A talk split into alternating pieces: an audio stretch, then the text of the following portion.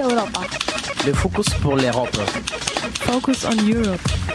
Marcos Europa. Focus Europa. Europa en Focuso. Focus Europa.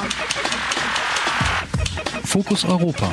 Nachrichten und Themen aus Europa auf Radio Dreieckland.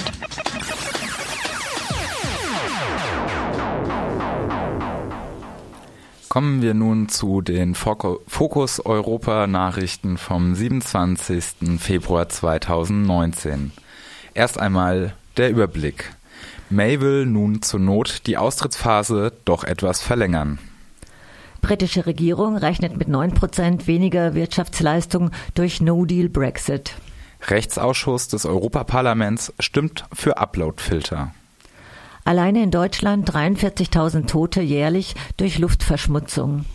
Pakistan schießt indische Flugzeuge ab. Und nun die einzelnen Nachrichten. May will nun zur Not die Austrittsphase doch etwas verlängern. Die britische Regierungschefin Theresa May will nun das Parlament notfalls in drei Stufen über den Brexit abstimmen lassen. In der ersten Stufe soll bis spätestens 12. März über das Ausstiegsabkommen abgestimmt werden dasselbe Abkommen, das das Parlament bereits mit überwältigender Mehrheit abgelehnt hat, zu dem May aber mit der EU noch Verbesserungen aushandeln will. Scheitert das erneut, erneut will May am 13. März über einen Austritt ohne Abkommen abstimmen lassen. Nach May auch nicht die schlechteste Option. Wenn auch das scheitert, will May am 14. März über eine Verlängerung der Brexit-Frist bis Ende Juni abstimmen lassen. Eine Verzögerung des Brexits hatte May bisher nicht bisher strikt abgelehnt. Doch drohen ihr mittlerweile drei Minister und drei Staatssekretäre mit Rücktritt. May kam mit ihrer Ankündigung auch einen Antrag der Labour-Opposition und weitere Abgeordneten zuvor. Diese wollen an diesem Mittwoch durch einen Parlamentsentscheid die Regierung verpflichten, bei der EU eine Verlängerung zu beantragen, falls bis Mitte März ein harter Brexit nicht auszuschließen ist. Damit wäre die Option harter Brexit jedenfalls im Moment vom Tisch gewesen und die Regierung hätte Handlungsoptionen verloren. BeobachterInnen sind sich in dem Punkt einig, dass in der britischen Politik weiter Chaos herrscht und dass weiter kein Problem gelöst ist. Auch eine nun mögliche Verlängerung würde daran wohl nichts ändern. Die Abgeordnete Anna Southby, die vor wenigen Tagen aus Mays konservativer Partei ausgetreten ist und sich der Gruppe der Unabhängigen angeschlossen hat, sagte nach Mays Rede, dies sei ein schandhafter Moment. Nichts habe sich geändert. Etwas hat sich doch wohl doch geändert. Der Vorstoß für ein zweites Referendum dürfte vom Tisch sein.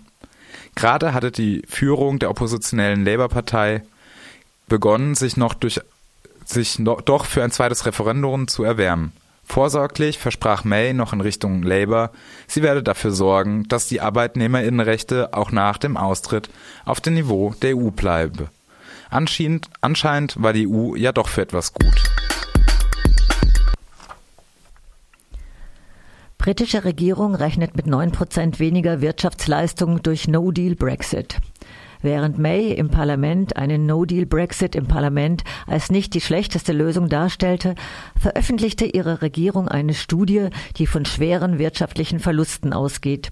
Demnach dürfte die Wirtschaft weniger schnell wachsen.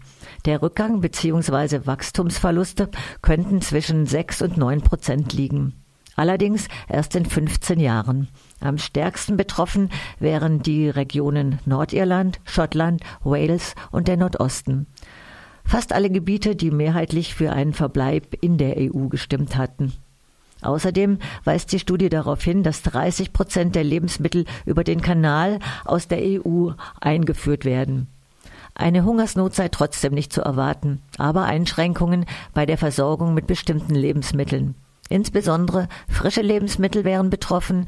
Das britische Frühstück mit Eggs, Beans, Ham und Sausages wird es aber weitergeben. Rechtsausschuss des Europaparlaments stimmt für Uploadfilter. Ungerührt vom heraufziehenden Proteststurm hat der Rechtsausschuss des EU-Parlaments gestern für die umstrittene Reform des Urheberrechts gestimmt. Das neue Urheberrecht verpflichtet große Internetprovider zu prüfen, ob die über sie verfügbaren Inhalte gegen das Urheberrecht verstoßen. Praktisch lässt sich das nur über Programme machen, die eine automatische Prüfung vornehmen, sogenannte Upload-Filter. Obwohl das Wort nicht im Gesetzestext stehen wird, werden damit solche Upload-Filter künftig für, für, für Firmen ab einer gewissen Größe verpflichtend. KritikerInnen sagen voraus, dass solche Programme zwangsläufig auch das Hochladen von Inhalten verhindern würden, die nicht unter das Urheberrecht fallen. Selbst der beste Upload-Filter könne zum Beispiel nicht erkennen, ob ein Zitat unter Parodie falle, was erlaubt ist, oder ob der Text ernst gemeint und dann zahlungspflichtig, zahlungspflichtig sei. Außerdem wären Verlinkungen auf Pressetexte nicht mehr möglich. Die BefürworterInnen der Reform argumentieren mit dem Recht auf geistiges Eigentum. Kritiker halten dem entgegen, dass allenfalls große Verlange in der Lage wären, davon wirklich zu profitieren, während kleine Verlage und Einzelpersonen wohl gar nicht in der Lage wären, effektiv davon zu profitieren. Außerdem soll es weiter möglich sein, dass Einzelpersonen in Verträgen auf ihre Rechte total verzichten. AutorInnen oder MusikerInnen könnten gezwungen sein, solche Verträge pauschal zu unterschreiben, um bei einem Verlag oder einem Medienunternehmen überhaupt zum Zuge zu kommen. Die Abstimmung im Rechtsausschuss fiel mit 16 zu 9 Stimmen klar aus. Dies deutet darauf hin, dass auch bei der finalen Abstimmung im Plenum des Parlaments die voraussichtlich Ende März stattfinden wird, eine Mehrheit für das neue Urheberrecht stimmen wird. Verschiedene Initiativen rufen für den 23. März europaweit zu Demonstrationen gegen Uploadfilter auf. Allein in Deutschland 43.000 Tote jährlich durch Luftverschmutzung. Nach einer Studie des International Council on Clean Transportation ICCT sterben in Deutschland 43.000 Menschen jährlich aufgrund der Verunreinigung der Luft durch Feinstaub und Ozon. Die Verunreinigung der Atmosphäre fördert Erkrankungen wie Schlaganfall, Herzerkrankungen, chronische Lungenschädigungen, Infektionen der unteren Atemwege, Lungenkrebs und Diabetes. Entsprechend dem Anteil an der Luftverschmutzung rechnet die Studie 13.000 Todesfälle allein der Luftverunreinigung durch Straßenverkehr zu. Weltweit starben nach den Berechnungen des ICCT im Jahr 2015 3,4 Millionen Menschen vorzeitig aufgrund von Luftverschmutzung. Der ICCT war auch wesentlich an der Aufdeckung des Dieselskandals beteiligt. Pakistan schießt indische Flugzeuge ab. Nach eigenen Angaben hat die pakistanische Luftabwehr zwei indische Flugzeuge abgeschossen. Ein Pilot sei auf der pakistanischen Seite heruntergekommen und gefangen genommen worden. Indien bestätigte den Absturz eines Flugzeuges. Außerdem sollen nach indischen Angaben pakistanische Flugzeuge versucht haben, in indischen Luftraum vorzudringen, seien aber zurückgedrängt worden. Auf den Rückflug hätten die pakistanischen Flugzeuge Bomben abgeworfen. Vier regionale indische Flughäfen wurden wegen der Luftkämpfe vorübergehend geschlossen. Am Montag hatten indische Flugzeuge ein Lager mit islamistischen Kämpfern in Pakistan bombardiert.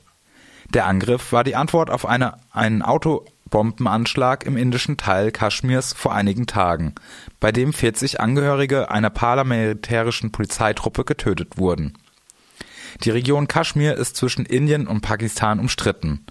De facto ist Kaschmir zwischen beiden Staaten geteilt, aber beide Seiten beanspruchen das ganze Gebiet.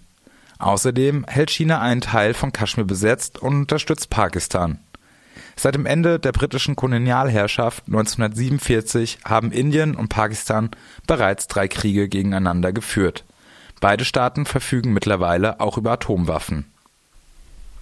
Das waren die Fokus Europa Nachrichten von heute, dem 27. Februar, geschrieben von unserem Kollegen Jan. Dankeschön.